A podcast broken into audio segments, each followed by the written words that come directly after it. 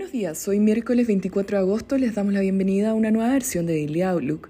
El tipo de cambio ahora en 921 pesos al alza con respecto al cierre de ayer.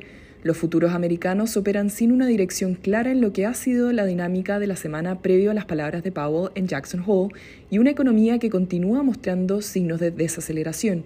Europa avanza un 0,28% a esta hora y Asia cerró con caídas de 1,89% en la bolsa de Shanghái y 0,49% en la bolsa de Japón.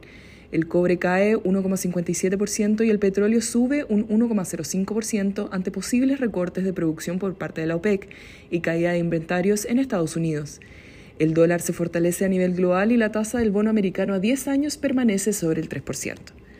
La publicación de datos recientemente sugiere una desaceleración económica desde Estados Unidos hasta Europa y Asia, poniendo presión a la Fed respecto a cómo controlar la inflación subiendo tasas en esta delicada situación.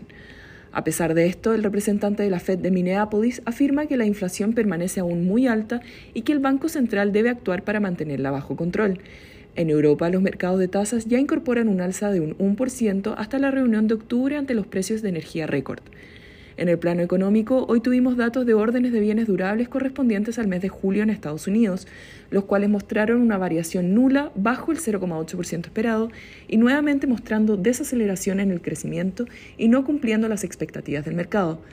Las aplicaciones de hipoteca cayeron un 1,2% la semana pasada y a las 10 tendremos ventas de casas pendientes. En el plano local, hoy tenemos datos del PPI de julio a las 9 de la mañana. El tipo de cambio abre 921 al alza con respecto al cierre de ayer, luego de una positiva jornada del día martes en donde el peso destaca como la mejor moneda a nivel global. Técnicamente la resistencia estará entre 924 y luego 930, mientras que el soporte estará en 915.